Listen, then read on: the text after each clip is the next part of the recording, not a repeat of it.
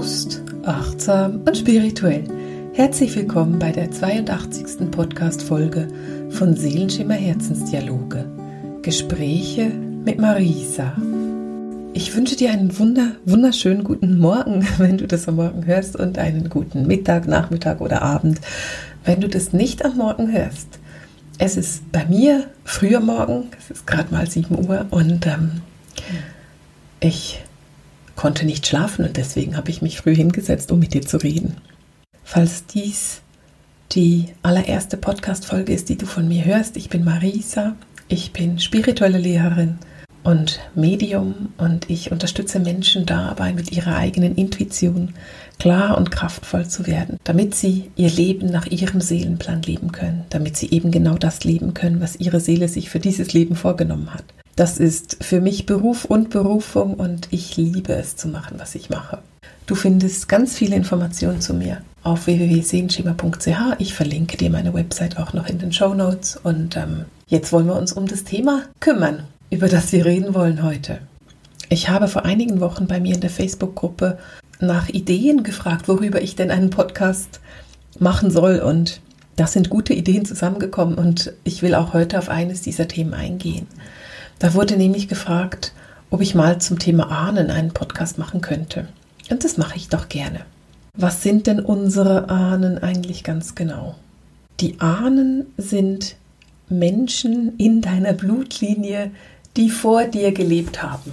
Also im Prinzip sind deine Eltern deine Ahnen, deine Großeltern sind deine Ahnen, deine Urgroßeltern. Aber die Ahnenlinie geht natürlich viel, viel weiter zurück. Also auch deine Urgroßmutter mit fünf Uhr ist davor, ist eine Ahnin von dir.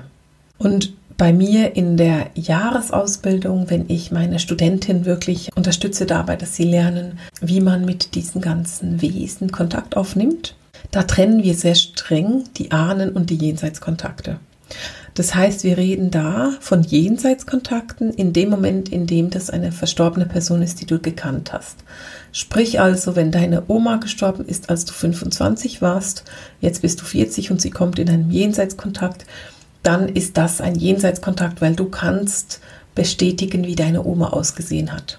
Ein Jenseitskontakt könnte allerdings auch dein Großonkel sein, der weiß nicht genau, im Krieg gestorben ist zum Beispiel und den du gar nie gekannt hast. Aber an jedem Familienfest wurde von diesem Großonkel geredet und man hat ihn sehr aktiv gehalten. Du hast viele Bilder von ihm gesehen. Du weißt ganz genau, wie dein Großonkel ausgesehen hat. Und du kannst auch da bestätigen, was für Ticks und Tricks und welche Aussagen von ihm kommen würden. Das heißt, für dich ist dieser Großonkel eine Person, die du so gut kennst, jetzt so ein bisschen in Anführungszeichen gesprochen, dass du weißt, wer es ist und dass du dir da nicht eine Fünfe gerade sein lassen würdest, wenn dir irgendjemand etwas erzählt. Bei einem Jenseitskontakt ist es also immer so, dass du entweder die Person selber gekannt hast oder viel über die Person weißt. Dann kannst du nämlich deinem Medium bestätigen oder verneinen, was es dir erzählt. Es geht darum, dass du ganz klar sagen kannst, ja, das verstehe ich oder nein, das kann ich nicht verstehen. Wenn wir jetzt aber von deiner Ur-Ur-Uroma reden, dann ist die Chance, dass du die gekannt hast, relativ klein.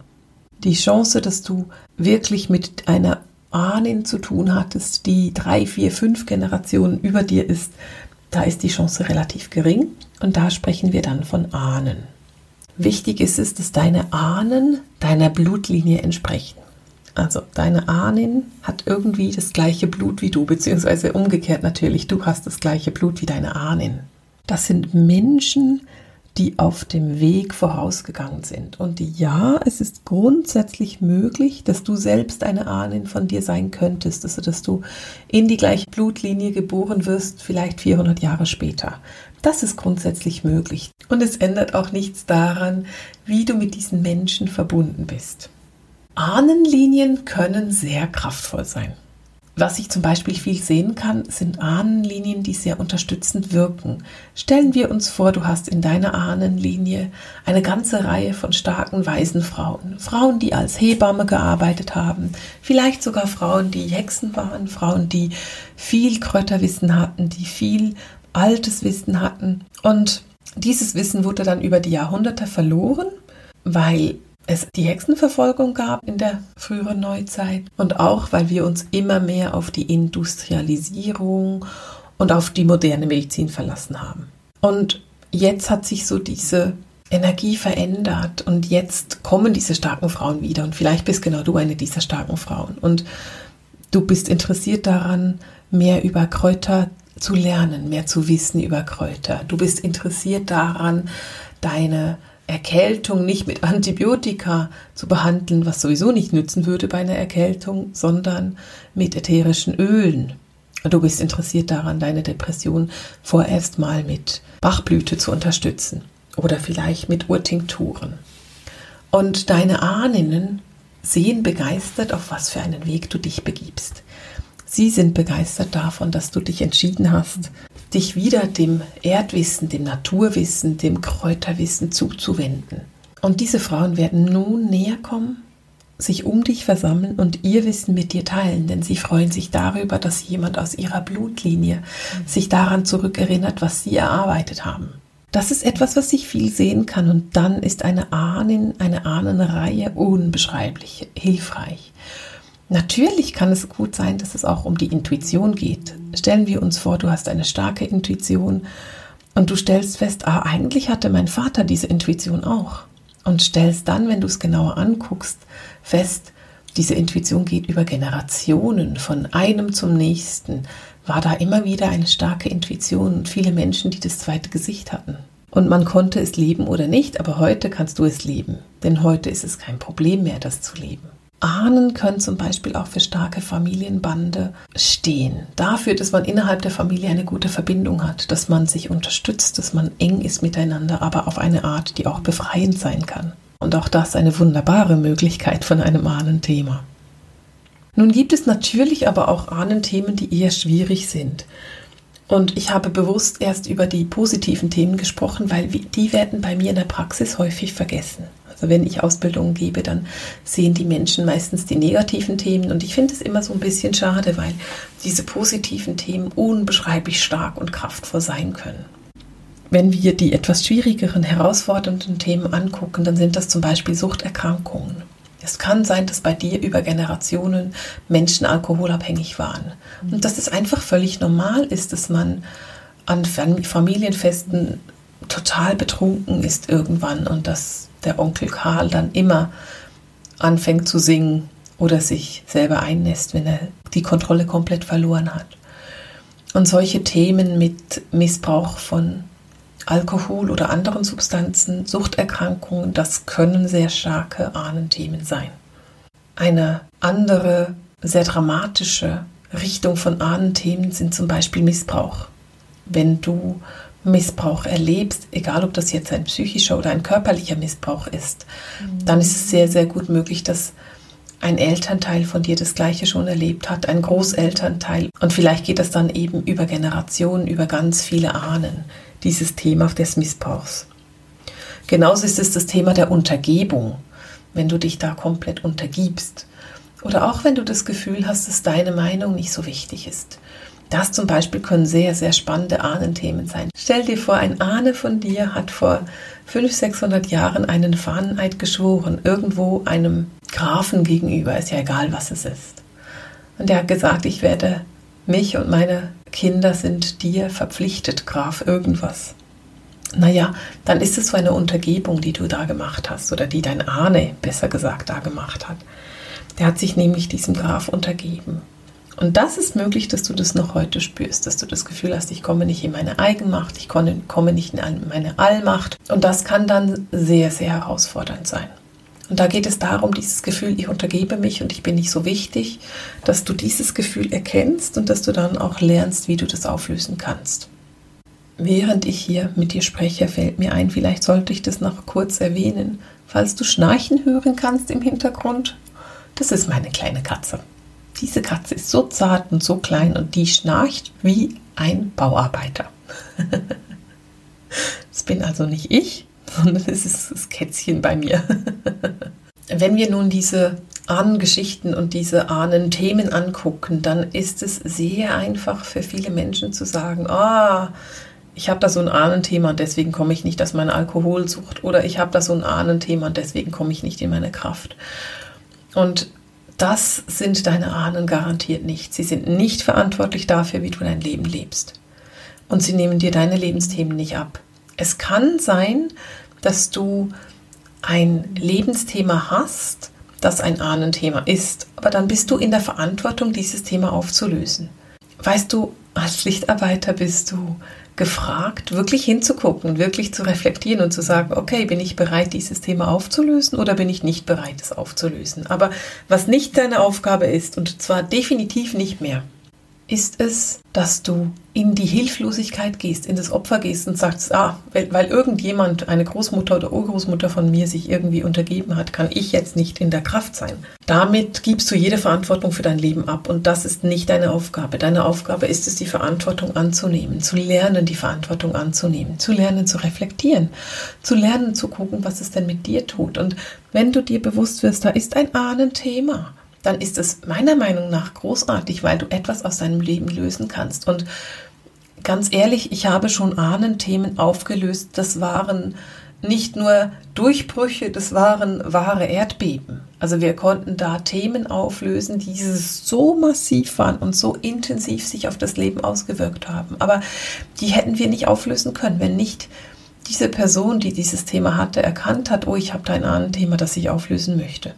Und deswegen ist es mir immer wichtig, dass du nicht das Gefühl hast, oh, ich bin ein Opfer, ich kann nichts verändern. Du kannst dein Leben immer verändern. Du hast immer die Kraft, dein Leben zu verändern. Deine Gedanken erzählen dir aufgrund von deinen Erfahrungen, dass du dein Leben nicht verändern kannst. Aber das sind nur deine Gedanken, das ist dein Kopf, der dir das erzählt. Wenn du jetzt dir überlegst, dass du deinem Kopf einfach neue Gedanken gibst und sagst, okay, Moment mal schnell, meine Gedanken erschaffen mein Leben, dann erschaffe ich neue Gedanken, dass ich ein neues Leben erschaffen kann. Dann erkennst du, dass du da in der Kraft und in der Macht bist zu verändern, was du immer verändern möchtest. Wenn du jetzt sagst, hm, wenn ich hier in dieses Thema reinfühle, habe ich das Gefühl, dass es ein Ahnenthema ist, dann möchte ich dir noch so ein bisschen Hilfe auf den Weg geben, wie du erkennst, dass es tatsächlich ein Ahnenthema ist. Stellen wir uns vor, Deine Ehe wurde geschieden, die Ehe deiner Eltern wurde geschieden, die Ehe deiner Großeltern wurde geschieden und deine Großmutter hat auch mal erwähnt, dass schon ihre Eltern geschieden waren.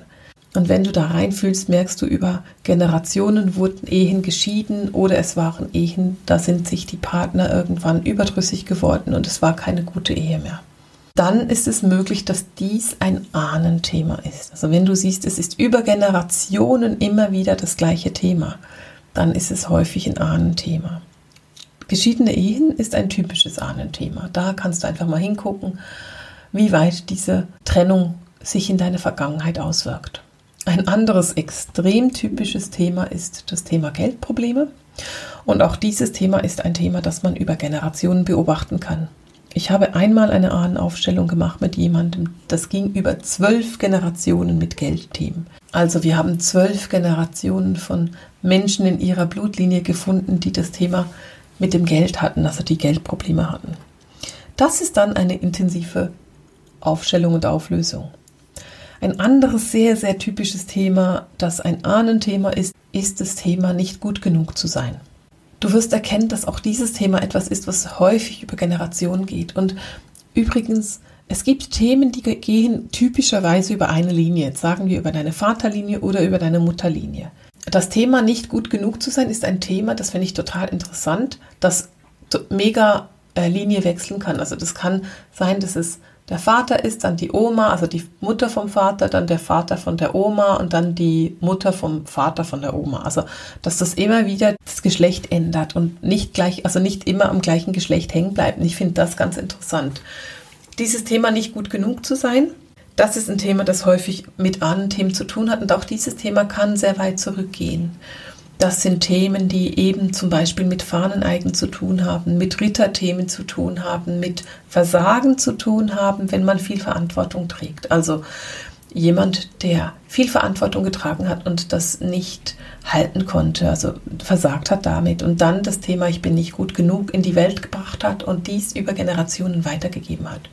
Ein ganz typisches Thema sind Missbrauchsthemen und Missbrauchsthemen sind ganz schwierig. Aber wenn du den Themen nachgehst, dann wirst du erkennen, dass viele, viele davon Themen sind, die über Generationen gehen. Die Mutter, die missbraucht wurde, der, die Oma, die missbraucht wurde, die Uroma, die missbraucht wurde. Und da ist es einfach wie normal in den Familien, dass diese Missbrauchsthemen passieren. Und ich will überhaupt nicht sagen, dass Missbrauch normal ist, sondern ich will einfach sagen, dass es dann innerhalb von diesen Familien eben eine solche Wertlosigkeit gibt, zum Beispiel von den Frauen, dass sie gar nicht auf die Idee kommen, dass es nicht normal sein könnte. Und da braucht es dann sehr viel Achtsamkeit, sehr viel Bewusstsein und sehr viel Reflexionsfähigkeit von einem Menschen wie dir jetzt zu sagen, oh, okay, dieses Thema geht über Generationen, weil es ja mit einem unbeschreiblichen Trauma verbunden ist. Und den Mut zu haben, dieses Trauma anzugucken, ist ein großer Schritt. Und da ist es mir sehr, sehr wichtig, dass du jemanden wirklich kompetenten an deine Seite nimmst, wenn du wirklich dieses Trauma angucken willst, dass du eine Traumatherapie machst, dass du hm, eine Rückführungstherapie machst, was auch immer, dass du einfach wirklich jemanden an deiner Seite hast, der sich damit richtig gut auskennt und der dich wirklich an die Hand nehmen kann. Probiere gerade solche großen Themen nicht alleine anzugucken sowieso nicht, weil du brauchst zumindest eine Freundin, die dich auffangen kann, wenn du das angucken willst. Also bitte lass dich da an die Hand nehmen. Das Thema Wertlosigkeit geht für mich so ein bisschen in dieses Missbrauchsthema rein.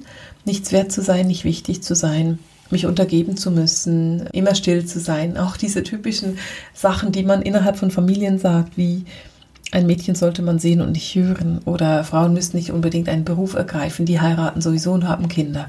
Das sind alles Themen, da geht es ganz stark um das Thema Wert und Wertlosigkeit. Und auch das sind Themen, die über Generationen in Ahnenreihen gesehen werden. Wenn du jetzt erkennst, dass du ein Ahnenthema hast, und das erkennst du, indem du mal deine eigene Familie genauer betrachtest. Also betrachte mal so, okay, Ehe meines Kindes geschieden, meine Ehe geschieden, Ehe meiner Eltern geschieden, Ehe meiner Großeltern geschieden, Ehe meiner Urgroßeltern geschieden. Mm, das könnte ein Ahnenthema sein. Dann verbind dich mal mit deinem eigenen Spirit-Team und guck mal an, ist es tatsächlich ein Ahnenthema? Und wenn du das dann erkannt hast, dann geht es darum, dieses Ahnenthema aufzulösen. Eine mögliche Auflösung ist zum Beispiel eine Ahnenaufstellung zu machen. Das ist für mich mein Lieblingstool in der Praxis, wenn ich mit Ahnen arbeite. Also wenn ich sehe, da hat jemand ein Ahnenthema, dann stelle ich das auf, weil wenn wir das aufstellen, dann können wir ganz genau sehen, woher kommt und wie können wir es verändern. Und eine solche Aufstellung kann sehr unterschiedlich aussehen. Das kann sein, dass wir das in der Praxis machen und uns bewegen. Das kann extrem entspannt sein, dass ich das per Zoom mache und ähm, per Zoom diese Ahnenaufstellung mache. Ich nehme mir dafür zwei Stunden Zeit, weil es einfach manchmal komplexer ist, als dass es in einer Stunde Platz hat. Aber es gibt noch tausend andere Möglichkeiten, wie du Ahnenthemen auflösen kannst. Natürlich helfen Meditationen, um Ahnenthemen aufzulösen. Die Frage da ist für mich immer, ist es tief genug? Geht es wirklich tief genug? Weil manchmal haben wir so die Tendenz, an der Oberfläche zu kratzen und nicht wirklich in die Tiefe zu gehen. Und tief genug geht es in dem Moment, in dem du die Emotion gefühlt hast und rausgelassen hast dann ist es tief genug. Also wenn du jetzt eine Meditation machst und merkst, okay, das beschäftigt mich jetzt zwei Tage, ähm, ich muss vielleicht weinen, ich muss vielleicht wüten, ähm, ich muss vielleicht irgendetwas rausklopfen, was auch immer das es dann ist, dann ist es ein emotional gefühltes Thema, also etwas, was du mit deinen Gefühlen wirklich erarbeitet hast. Wenn du aber sagst, ach, ich mache da mal so eine Meditation, die Meditation war gut und das ist aber auch schon alles, dann hast du es wahrscheinlich nicht wirklich emotional gefühlt und dann löst sich das Thema auch nicht so auf. Dann hast du es erstmal angeguckt. Je komplexer dein Thema, umso wichtiger ist es, dass du jemanden an deine Seite nimmst, der dich dabei unterstützt. Diese Auflösung der Ahnenreihe kann man auch mit Heilenergie machen, also mit Healings machen zum Beispiel oder mit Seelenreisen, Seelenheilreisen. Da gibt es verschiedene Möglichkeiten. Da musst du für dich gucken, was das Beste ist. Für mich, meine beste Erfahrung ist es aufzustellen. Ich liebe Ahnenaufstellungen, weil sie super klar sind, super hilfreich sind. Und wenn du mich fragst, wie soll ich da vorgehen, dann würde ich sagen, geh, fang damit an. Also mach eine Ahnenaufstellung. Damit kannst du sehr viel auflösen. Um wirklich aufstellen zu können, würde ich dir empfehlen, geh zu einem Profi, lass dich unterstützen dabei, hol dir Hilfe. Und wenn du sagst, ja, das geht jetzt gerade nicht, dann hol dir zumindest Hilfe von einer Freundin, die richtig kompetent ist. Alleine ist es fast nicht möglich, das zu machen, weil du musst ja da reingehen können, du musst sagen können, ah, so fühlt sich das an. Und da du ja selber betroffen bist, ist es immer relativ schwierig, ähm, sagen zu können, ah, okay, das ist tatsächlich das objektive Gefühl von dieser Person oder nein, das ist nicht das objektive Gefühl von dieser Person. Manchmal, wenn man diese Ahnenthemen anguckt, merkt man, ah, okay, wir hatten zum Beispiel das Thema Suchterkrankung. Und jetzt ist es so, dass ich diesen ganzen, dieses ganze Paket mit der Suchterkrankung trage und meine Ahnen nicht wirklich bereit sind, ihren Anteil zu tragen. Und da geht es darum, dass du entscheidest, dass jeder deiner Ahnen, stellen wir uns vor, das geht über sechs Generationen, dann hättest du ein Paket, das in sechs Teile unterteilt werden müsste. Jetzt trägst du alleine dieses ganze Paket. Dann geht es darum, dass du deinen Ahnen ihren Anteil von ihrem Paket wieder abgeben. Und natürlich ist es erschreckend, wenn man das ganze Paket tragen muss. Wenn du dir aber überlegst, dass du nur einen Sechstel davon tragen musst, dann kannst du damit umgehen.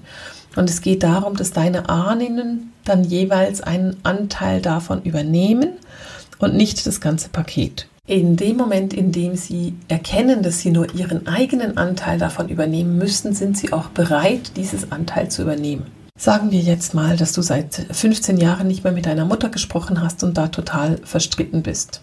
Und ihr hattet das Thema Suchterkrankung dann kann es sein, dass deine Mutter dieses Thema nicht annehmen möchte. Es ist gut möglich, dass deine Mutter sagt, das will ich nicht. Da du aber mit deinen Ahnen am Arbeiten bist, kann sie es nicht ablehnen. Sie kann nur Ja sagen dazu. Etwas anderes gibt es nicht. Und das ist auch etwas, was du ganz klar sagen kannst, wenn du so arbeitest. Deine Mutter wird dann nicht persönlich dabei sein, weil ihr habt ja schon so lange nicht mehr geredet miteinander. Aber für dich ist es so, dass du in die Kraft kommst, wenn du weißt, sie muss ihren Anteil übernehmen. Es geht nicht anders. Weil jeder aus der Sicht der geistigen Welt verantwortlich für sein eigenes Leben ist. Und wenn er sein Paket zugeteilt bekommt und dieses Paket auch zu dieser Seele gehört, dann kann die Seele dieses Paket nicht ablehnen, sondern sie muss es annehmen.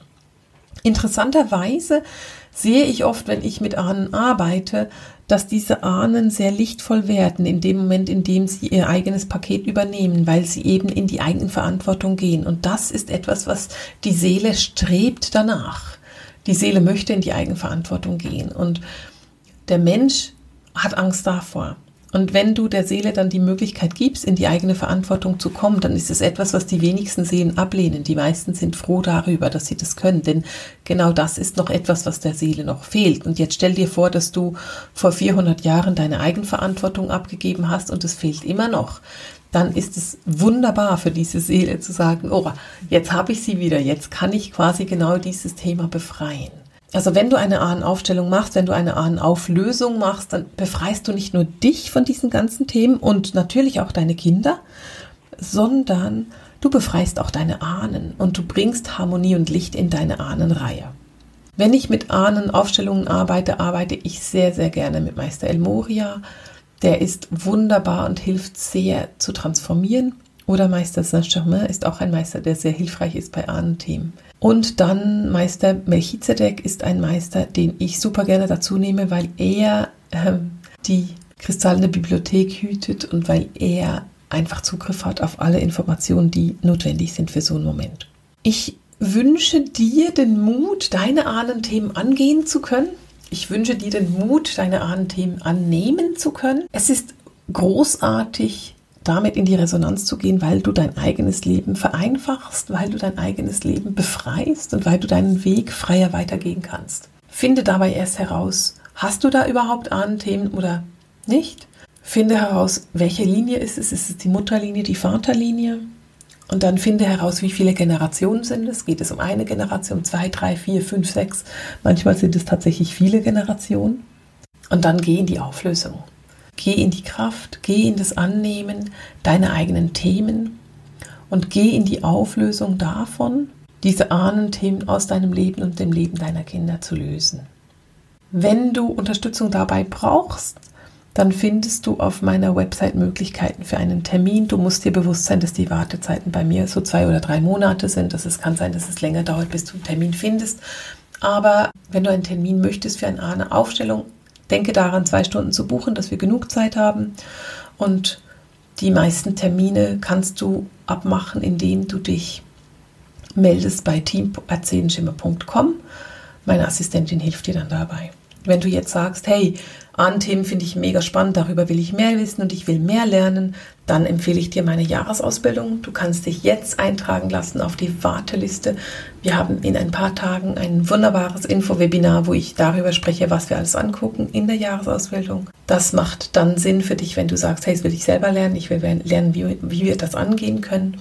Dann lass dich eintragen in die Warteliste. Du findest auch dafür den Link unten in den Show Notes. Und dann sehen wir uns am Info-Webinar nächste Woche. Da freue ich mich mega drauf. Und damit beenden wir für heute diese Podcast-Folge. Ich wünsche dir eine wunderbare Woche. Wir hören uns nächsten Montag wieder. Und ich ende heute mit dem Seelenschimmer Herzensdialog, den Gesprächen mit Marisa. Alles Liebe!